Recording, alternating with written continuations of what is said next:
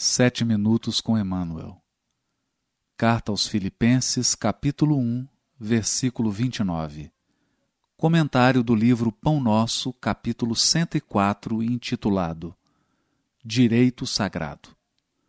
Porque a vós foi concedido, em relação ao Cristo, não somente crer nele, como também padecer por ele. Paulo, Filipenses 1, 29 comenta o benfeitor.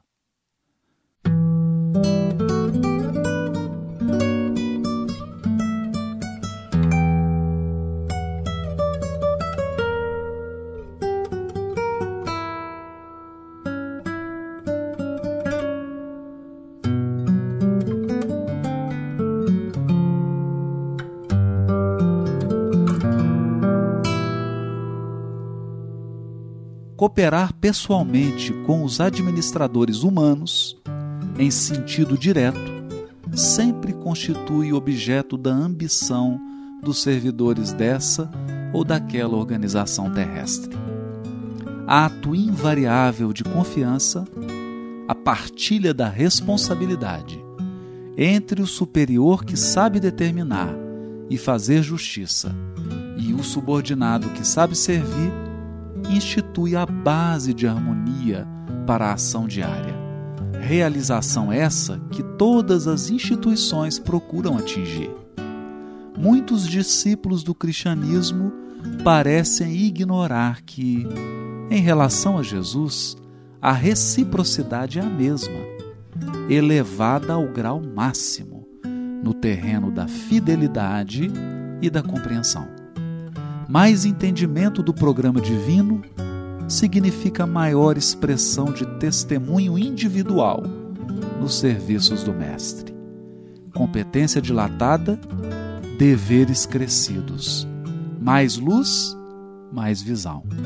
Muitos homens, naturalmente, aproveitáveis em certas características intelectuais, mas ainda enfermos da mente, desejariam aceitar o Salvador e crer nele, mas não conseguem de pronto semelhante edificação íntima. Em vista da ignorância que não removem e dos caprichos que acariciam, falta-lhes a integração no direito de sentir as verdades de Jesus, o que somente conseguirão quando se reajustem que se faz indispensável. Todavia, o discípulo admitido aos benefícios da crença foi considerado digno de conviver espiritualmente com o Mestre. Entre ele e o Senhor já existe a partilha da confiança e da responsabilidade.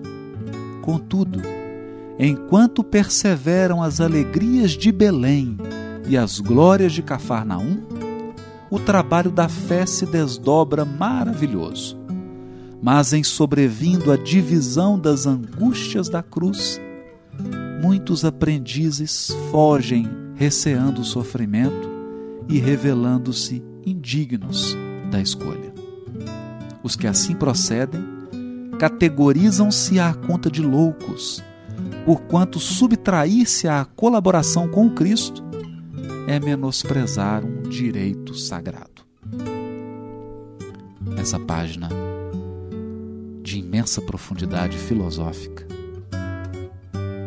Emmanuel explica uma passagem aparentemente incompreensível de Paulo, onde ele diz aos filipenses que a eles havia sido concedido a dádiva de crer na mensagem de Jesus.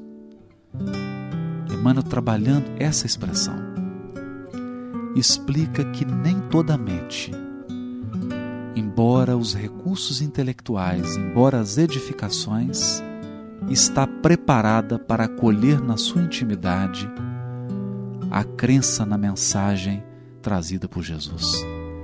É porque essa escolha, essa capacidade demanda renovação íntima e abandono dos caprichos pessoais adquiridos ao longo de muitas vivências. E nem todos estão dispostos ao trabalho da renovação íntima e espiritual. Por essa razão, embora sejam portadores de dilatadas competências intelectuais, de visão ampliada, não se encontram ainda preparados para a comunhão espiritual com Jesus.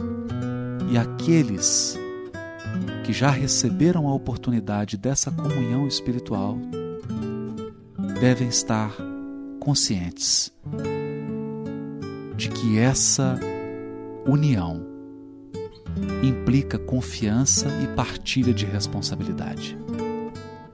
Enquanto o trabalho de divulgação da Boa Nova, de divulgação do Evangelho e da doutrina espírita, se situa no campo das alegrias de Belém das glórias de Cafarnaum, quando o trabalho segue sem problemas, sem ataques, sem críticas, sem testemunhos, a maioria dos discípulos mantém sua fé e continua perseverante na sua tarefa. Todavia, quando Jesus aumenta o grau de confiança no discípulo e passa a partilhar as angústias da cruz com ele, raros são aqueles que permanecem e perseveram na tarefa. A maioria foge, receando o sofrimento e, como diz Emmanuel, revelando-se indigno da escolha. Todavia, essa atitude impensada de retorno é, no fundo, um menosprezo a um direito sagrado o direito de padecer por Jesus ao lado dele, exercendo a tarefa e partilhando responsabilidades.